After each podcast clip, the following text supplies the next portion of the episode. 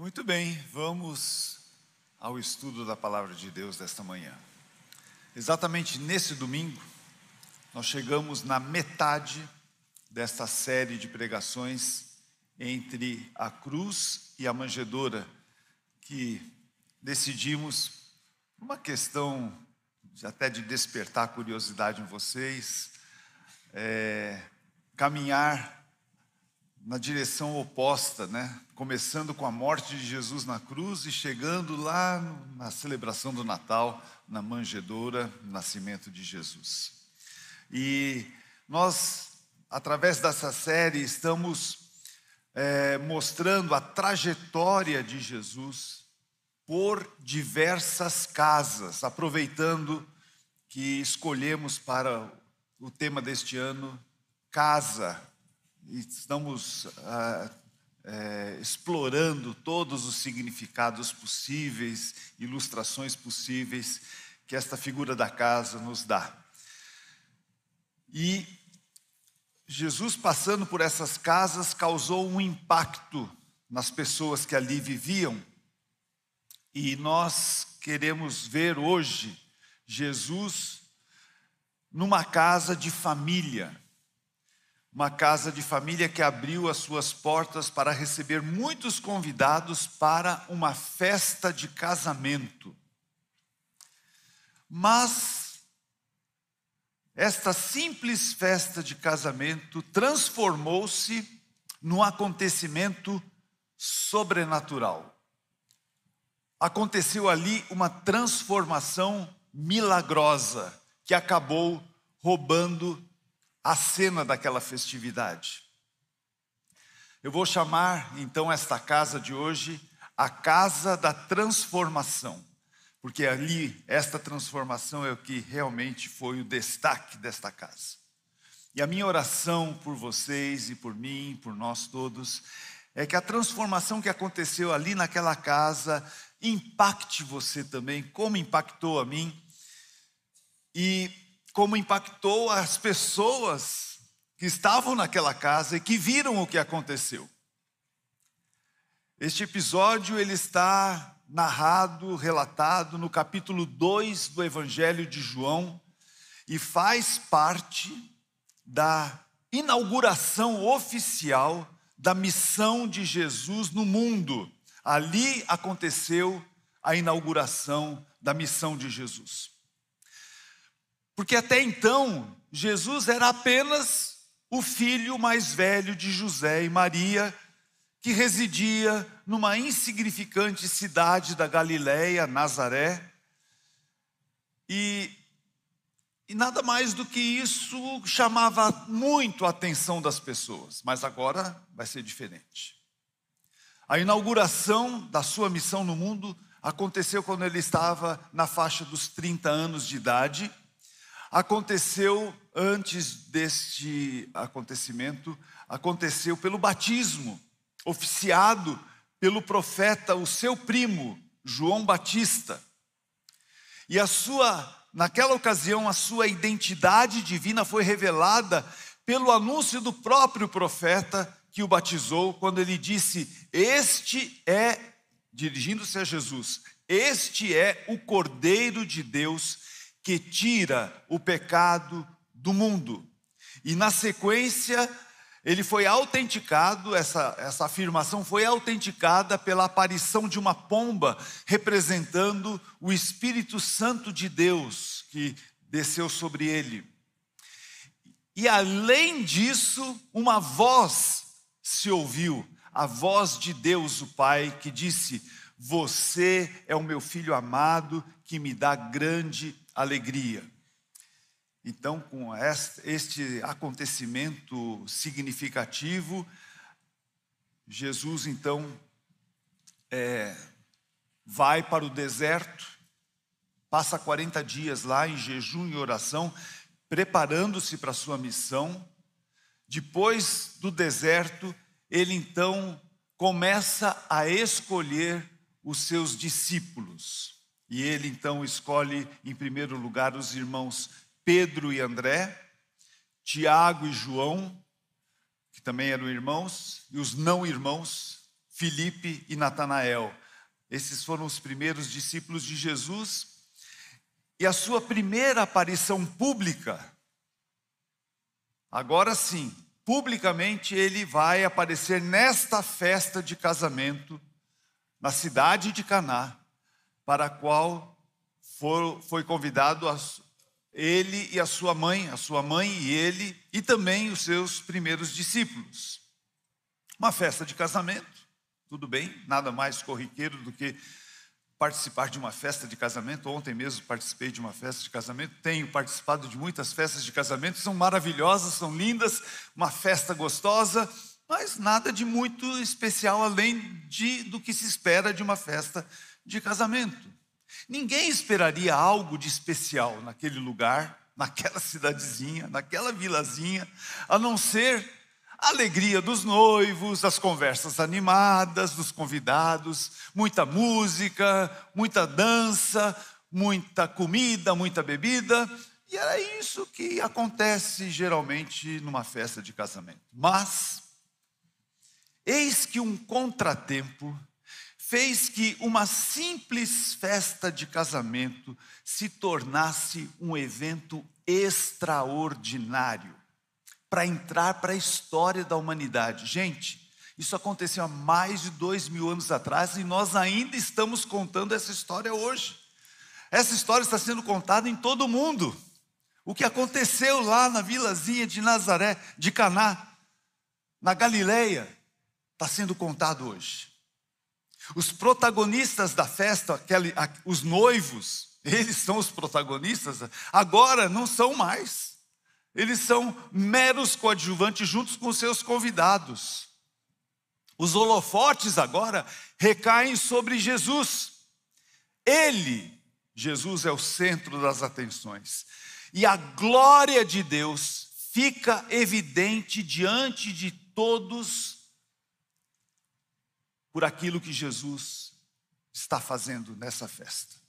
Vamos ver como é que João relata este caso. Acompanhe a leitura no capítulo 2. Três dias depois, houve uma festa de casamento no povoado de Caná da Galileia.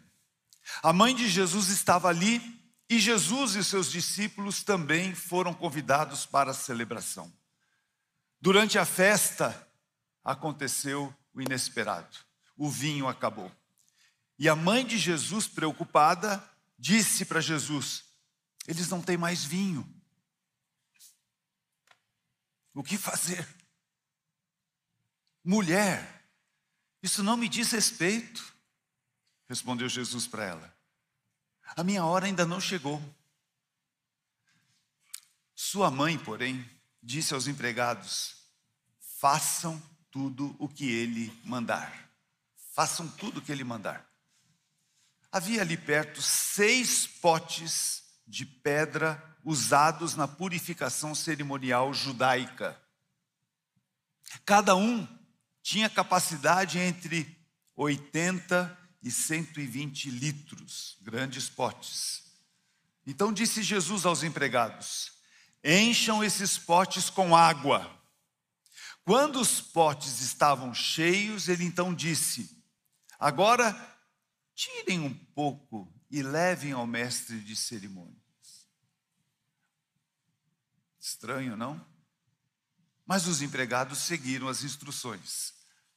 O mestre de cerimônia provou a água transformada em vinho sem conhecer a sua procedência, muito embora os empregados obviamente soubessem, porque eles foram testemunhas oculares do que tinha acontecido. Eles encheram aqueles potes de água e de repente o mestre de cerimônia está tomando vinho.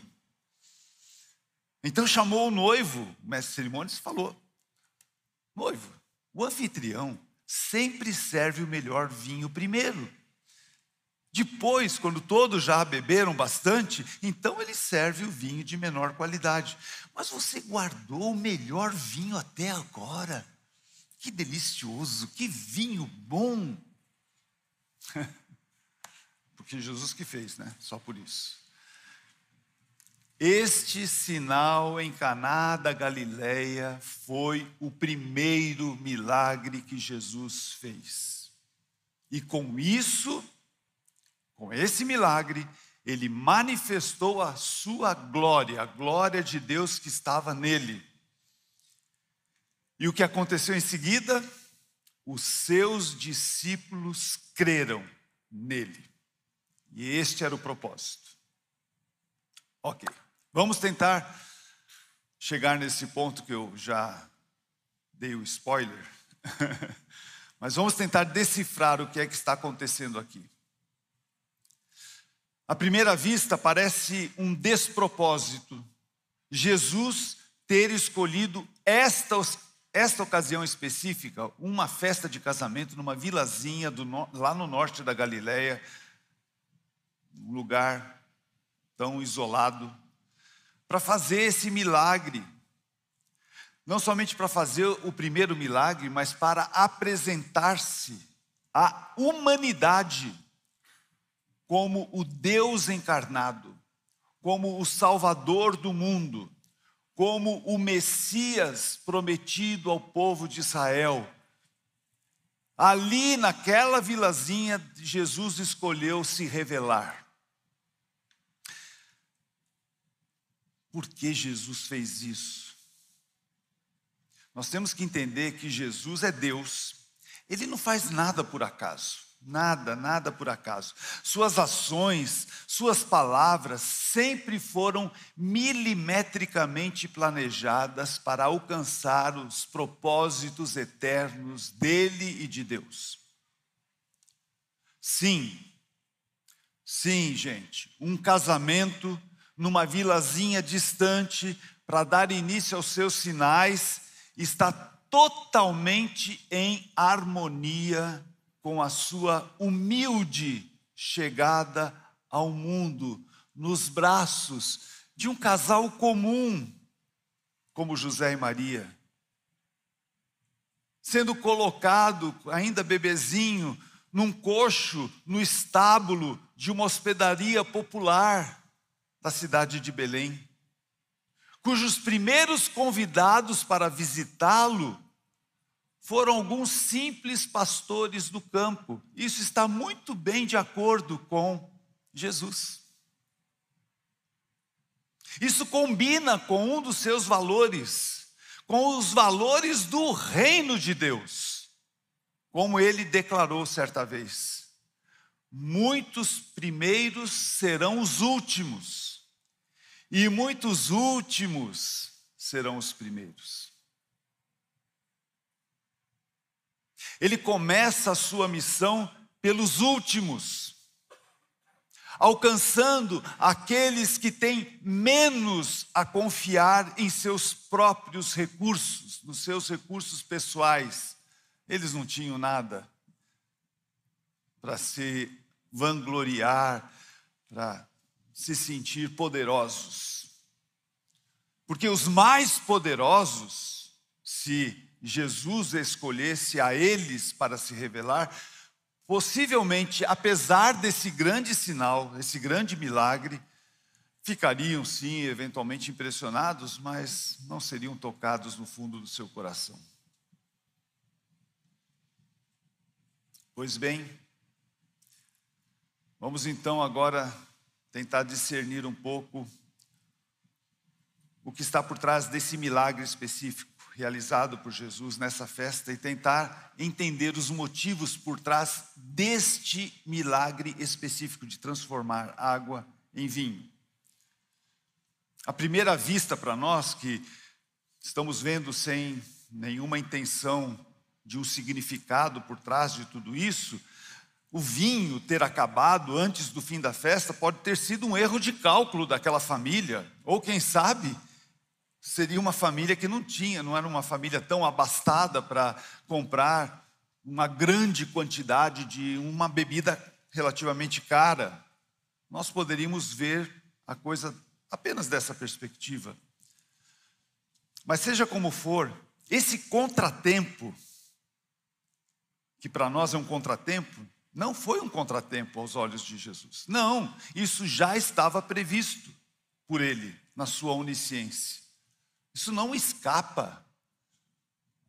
Não, não, não pegou Jesus de surpresa. Isso estava planejado. E ele vai tirar o melhor proveito desta situação.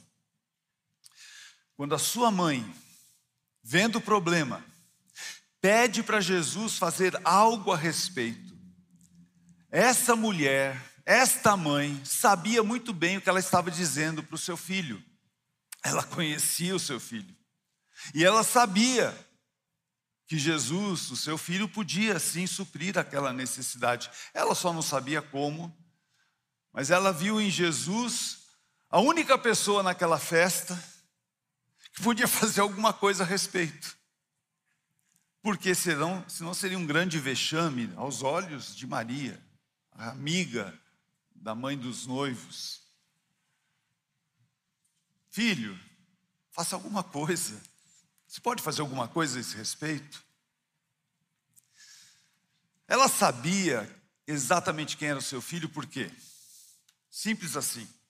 Ela teve uma visita de um anjo antes dele nascer, dizendo para ela que o filho de Deus ia nascer dela, ia ser concebido no seu ventre. Somente isso.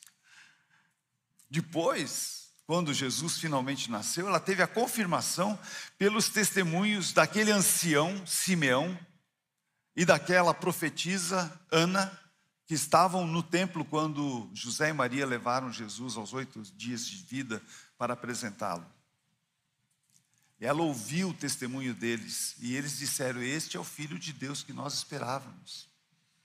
E ela viu como esse seu filho era um menino tão dedicado ao estudo da palavra de Deus e como ele discutia no mesmo nível com os grandes mestres da lei. Ela tinha certeza quem era o seu filho e que ele sim podia fazer alguma coisa. Eu só fico um pouco incomodado, eu acho que vocês também, é com a resposta de Jesus para ela. Né? Eu, isso me incomoda muito. Né?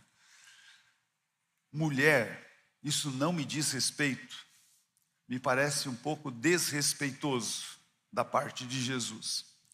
Se a gente conhece Jesus, aquele que é manso e humilde de coração, é difícil a gente ler isso sem ficar meio engasgado na, na garganta da gente. Né? Outras traduções, como da revista atualizada, elas são um pouquinho mais fortes.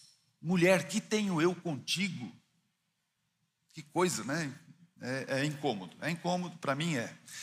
Então, quando eu parei para preparar essa mensagem, eu falei, eu preciso ir atrás para tentar entender um pouco melhor o que é que Jesus está querendo comunicar com isso. Eu achei uma, uma tradução muito interessante, que é uma tradução que procura palavra por palavra substituir as palavras do original, do grego original. E aí, se nós fôssemos palavra por palavra, na maneira como está construída a frase, se trans, traduzirmos exatamente assim para o português, nós teríamos alguma coisa assim. Jesus disse a ela: O que para mim e para ti, mulher? É isso que ele disse literalmente na língua grega. O que para mim e para ti, mulher? Aí eu pensei, pensei, pensei. Me pareceu que aparentemente Jesus estaria dizendo para sua mãe mais ou menos isso. O que é que eu e você temos a ver com isso? Assim, especificamente com a falta de vinho numa festa de casamento. É, nós estamos realmente muito interessados em salvar a festa dos noivos e da família dos noivos, é, é, é esse o nosso principal interesse? Ou nós temos um interesse muito maior do que esse, muito mais significativo do que este, que diz respeito ao, ao que aquelas pessoas, especialmente os seus discípulos, concluiriam do que seria feito com esta falta de vinho. Isso é muito mais importante do que simplesmente salvar a festa. O que é que realmente Jesus veio fazer neste mundo, isso é o mais importante. Quem realmente ele é, isso é o mais importante. E é isso que ele estava disposto a fazer, não salvar a festa. A transformação da água em vinho não tinha como primeiro propósito alegrar os noivos, ou alegrar os convidados, ou aliviar os pais do noivo ou da noiva. Não. O que ele tinha em mente era manifestar a sua glória, como ele disse. Com isso, como João disse, com isso ele manifestou sua glória e os seus discípulos creram nele. Este é o propósito da transformação da água em vinho. Manifestar a sua glória e fazer com que os seus discípulos e as pessoas que estivessem naquela festa crescem nele. Mais um passo. Eu também creio que este milagre específico, transformar água em vinho, não foi casual. Poderia muito ter sido outro milagre, ele poderia ter curado uma pessoa enferma na festa, como ele fez várias vezes em tantos outros lugares. Mas é engraçado que ele resolveu transformar água em vinho. Isso também nos deixa um pouco incomodados, porque também tem uma celeuma a respeito de crente beber ou não beber, isso é um, uma discussão também complicada, né? E a gente vê Jesus transformando água em vinho, não vamos entrar nisso. Transformar água em vinho, ele está, aos meus olhos, comunicando o tipo de obra que ele realizaria quando chegasse a sua hora. Por isso que ele falou para Maria: ainda não chegou a minha hora. Qual é a obra que ele realizaria quando chegasse a sua hora? Quando ele derramasse o seu sangue na cruz do Calvário, na vida daqueles que nele crescem. O que, que aconteceria com essas pessoas que crescem em Jesus? Aconteceria uma transformação de vida. Aconteceria uma transformação de vida. Na verdade, o que ele faz conosco é um grande milagre, como este milagre de transformar água em vinho. Ele cria algo novo. Ele promove em nós uma transformação ele transforma a nossa natureza como água em vinho. Vamos entender melhor. O que é água? A água é uma substância líquida, certo? Mas é uma substância incolor, não tem cor, insípida, não tem sabor, inodora, não tem odor, quando é água pura, naturalmente. É assim que é a água. Ela é boa, tudo bem, mas ela é meio sem graça. A gente gosta de tomar um suquinho, refrigerante, alguma coisa assim. Né? Agora, o que é o vinho? Também é uma substância líquida, mas muito diferente da água. Não veio da água. É uma coisa nova, é uma coisa diferente. Ela veio da, é, o, é, o, é o resultado de uma fermentação da uva. Uma, uma, há uma reação química envolvida há uma efervescência, há uma fermentação, há um, todo um processo de transformação daquela uva, da, do, daquele mosto de uva, numa bebida poderosa, com cor, com sabor, com aroma. Dá para perceber? Água e vinho são líquidos de natureza totalmente diferentes, assim como nós, que antes éramos água e agora somos vinho. É mais ou menos isso. Assim são aqueles transformados pela pessoa e obra de Jesus, como disse Paulo na sua carta aos Coríntios. Todo aquele que está em Cristo que crê em Cristo, que confia sua vida em Cristo, que se entrega totalmente a Cristo, que aceita a sua obra, sua, o seu corpo pendurado na cruz, o seu sangue derramado ali, todo aquele que confia na obra e na pessoa de Jesus se tornou nova criação, não é mais água, é vinho. A velha vida acabou, uma nova vida teve início. É isso que acontece conosco.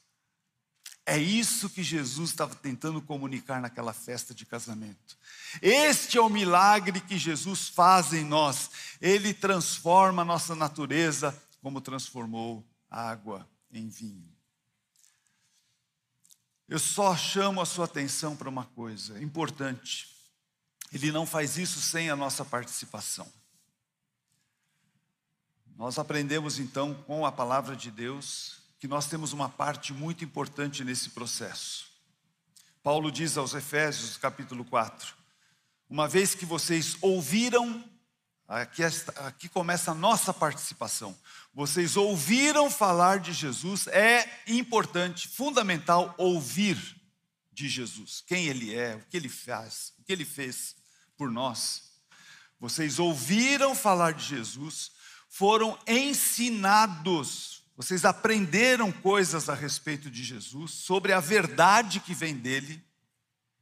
Então, cabe a nós livrar-se, livrem-se de sua antiga natureza, rejeitar a velha natureza, a água, e do seu velho modo de viver, corrompido pelos desejos impuros e pelo engano.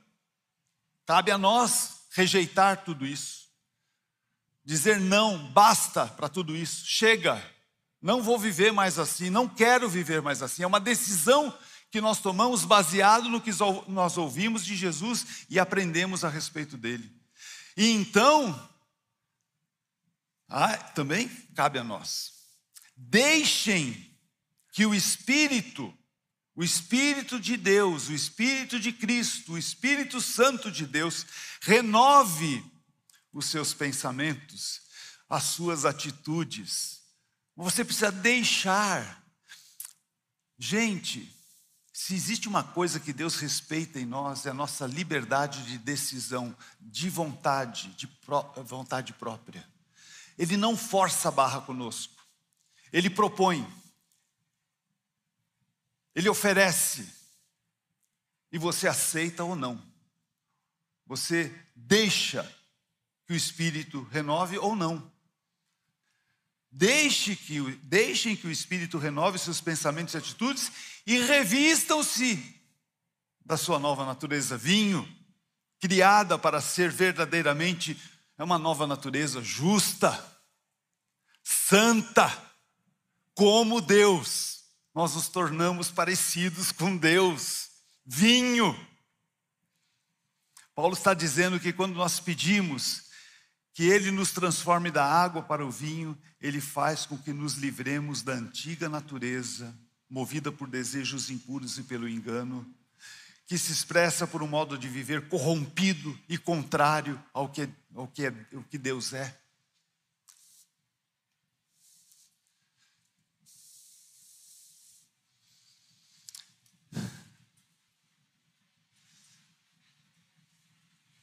Isso acontece porque ele traz o Espírito. Eu gosto muito da, da, da, ideia de que é o Espírito em nós, pensando naquela ilustração que Jesus usou da, daquela, do odre, o odre velho e o odre novo, que contém o vinho, que está no processo de, de transformação. O odre velho ele não resiste à presença do Espírito dentro dele rasga e se perde, aquele vinho se perde. Mas quando nós temos um coração maleável, novo nas mãos de Deus, Ele enche a gente com o Espírito, Ele pode fazer todo o movimento que é possível nesse processo de fermentação, de transformação dentro de nós. A gente não rompe, pelo contrário, a gente preserva o Espírito Santo em nós, ele habita em nós, que é a nossa nova natureza, é a natureza espiritual que nos inspira a termos pensamentos e atitudes justas, santas, como é próprio do nosso Deus. Passamos assim a ser um reflexo de quem Deus é. Mas que fique muito claro isso. Não é algo que nós conseguimos fazer por nós mesmos. Nós temos uma participação, é uma obra de Deus que a gente participa, mas não é algo que você pode fazer com seu esforço próprio, com a sua força de vontade, com alguma disciplina pessoal. Não. Nós não conseguimos. Nós não temos o poder de mudar a nossa natureza. Só Jesus é capaz de fazer esse milagre. Ninguém mais, ninguém mais, nenhuma filosofia de vida, nenhuma religião, nada pode transformar a nossa vida, só Jesus, com a nossa participação. E Ele faz por meio do Seu Espírito Santo que habita em nós. Se vocês me amam, diz a palavra de Deus, obedeçam os meus mandamentos, e eu pedirei ao Pai, e Ele lhes dará outro encorajador, que nunca os deixará é o Espírito da verdade.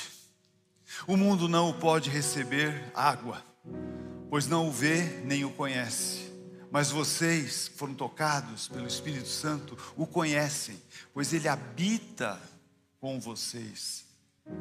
Agora, Jesus está dizendo para eles, e depois ele estará em vocês, dentro de vocês. Nós nos tornamos a casa do Espírito. O Espírito em nós, como um vinho novo em ebulição, manifesta o seu poder de diversas maneiras. É o que a palavra de Deus diz a respeito do Espírito em nós. Ele nos conduz a toda a verdade. É o Espírito que nos convence do pecado da nossa necessidade de purificação dos nossos pecados. É Ele que nos convence da justiça de Deus se nós não tratarmos o nosso pecado. É Ele quem nos convence do juízo de Deus se nada for feito. É Ele quem então finalmente nos revela Jesus como nosso Salvador pessoal. É o Espírito Santo de Deus quem nos dá o dom da fé, a capacidade de crer nessa verdade. É o Espírito Santo que vem então finalmente habitar em nós, nos unge com o seu poder, coloca o seu selo em nós como a garantia da nossa salvação, de que ninguém pode tirar a salvação que recebemos em Cristo Jesus. É o Espírito Santo que sela e nos dá essa garantia. É o Espírito Deus de Deus que testifica a nós que nós somos sim filhos de Deus e nós podemos dizer isso sem orgulho, sem orgulho. Não é, uma, não é uma obra nossa, é uma obra de Jesus, a graça de Jesus, a misericórdia de Jesus, tudo devemos a Ele, mas nós podemos sim dizer: somos filhos de Deus, pela obra de Jesus. Concede-nos dons espirituais para servirmos uns aos outros, para servirmos este mundo perdido.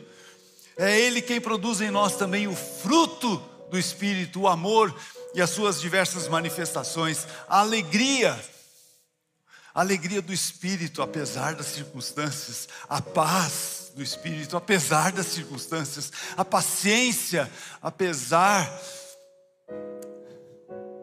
das coisas que nos tiram a paciência, a amabilidade, a bondade, são obras do Espírito Santo, a fidelidade, a mansidão, o domínio próprio. É o Espírito Santo que produz em nós esse fruto maravilhoso do amor.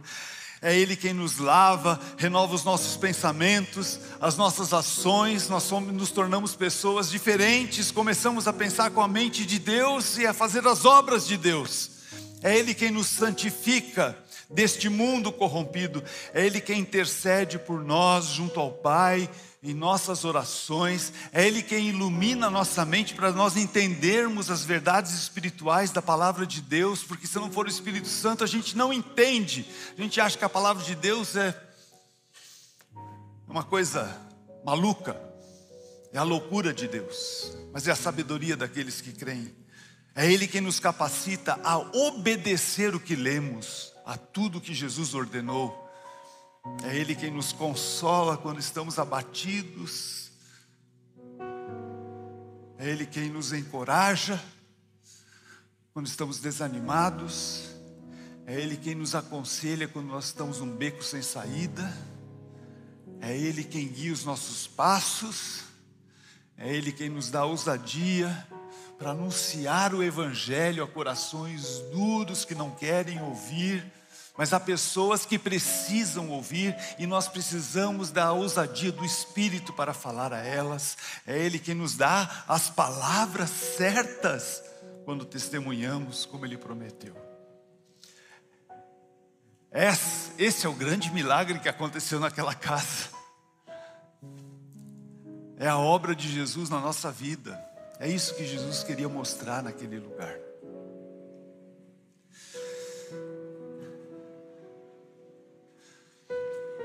Ele já fez isso em você?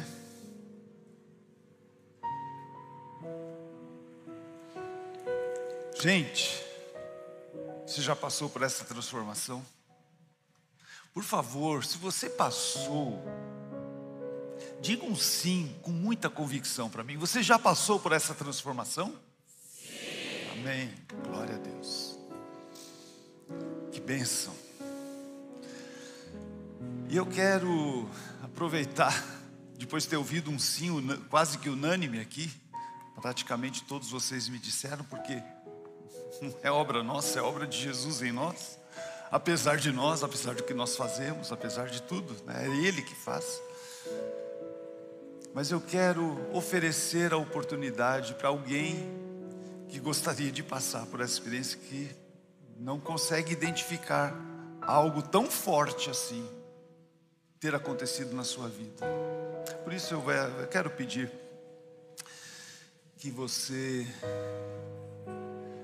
considere agora, num, num espírito de oração, você aí no seu lugar,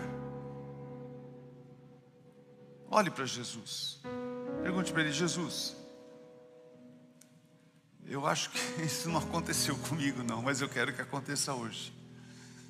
Eu quero ser transformado da água para o vinho, me tornar uma nova criação, uma nova criatura, parecida com o Senhor. Eu quero fazer isso hoje. Se você está falando isso com Jesus, eu gostaria que você se expressasse agora, porque, gente, isso não pode ficar escondido de ninguém. Aliás, isso tem que ser bem público e notório. Se você está tomando essa decisão hoje, onde você estiver, dá um sinal para mim. Eu, eu, gostaria de orar junto com você aqui. Então, sinalize para mim com a sua mão: olha, eu, eu quero passar por essa transformação hoje. Não vou deixar, não vou adiar mais isso. Vou fazer isso hoje. Alguém gostaria? Me dê um sinal lá em cima, aqui. Alguém?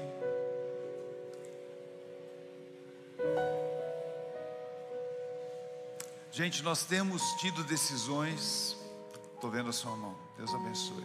Nós temos tido decisões durante esses dois meses, todos os cultos, porque nós estamos convencidos de que nós não podemos deixar passar a oportunidade ao falarmos da trajetória de Jesus neste mundo, desde a cruz até a manjedoura sem que as pessoas não entreguem suas vidas para Ele. Então eu vou repetir mais uma vez, já vi uma mão aqui. Se você gostaria de entregar a sua vida a Jesus, ser transformado pelo poder do Espírito Santo numa nova criatura, me dê um sinal com a sua mão. Alguém mais? Vou pedir que nós fiquemos em pé. Vou convidar você que levantou a sua mão, dá uma chegadinha aqui, eu quero orar com você. E se houver mais alguém que eu não vi por eventualmente, pode vir também, onde você estiver, por favor. Joia, tudo bem? Muito bom, muito bom mesmo. Eu fico muito feliz por você. Como é que você chama? Paulo? Paulo. Deixa eu ver se vem mais alguém, senão eu vou orar junto com você aqui. Ok, Paulo. Essa é a decisão mais importante que alguém pode tomar na vida o que está acontecendo na sua vida é esse milagre que eu acabei de falar. É a transformação da sua vida de água para o vinho. É a, é você estar recebendo na sua vida o Espírito Santo de Deus para habitar em você para sempre.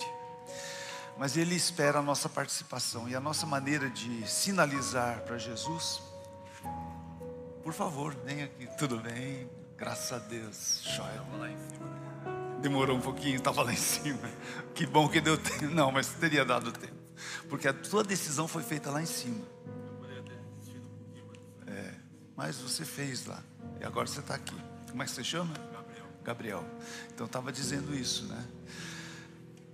A nossa maneira de responder é dizendo. A gente tem que dizer isso para Jesus. E, e, dizer em alto e bom som. Dizer, Jesus, eu realmente quero entregar minha vida nas tuas mãos. E é isso que eu quero fazer com vocês, ajudá-los nisso. Então, se vocês puderem me acompanhar nessa oração, repetindo o que eu vou dizer. Diga para ele assim: Senhor Jesus, eu reconheço que eu preciso de Ti. Para ser uma nova criatura. Para ser transformado da água para o vinho e eu quero entregar toda a minha vida nas tuas mãos. E crer que a tua morte na cruz foi no meu lugar para me salvar. Eu agradeço o que o Senhor fez por mim. Eu me entrego totalmente a Ti. Muito obrigado, Senhor Jesus. Amém. Amém, Gabriel. Vai. Só um pouquinho aí. Amém. Olha, nós queremos. Nós queremos pegar só três minutinhos de vocês, só para a gente poder falar um pouquinho com vocês. Tem a nossa equipe aqui. Acompanhe eles. Vocês vão ganhar uma Bíblia também para marcar esse dia, por favor. Ok? Deus abençoe. Podem sentar, gente. Nós vamos agora.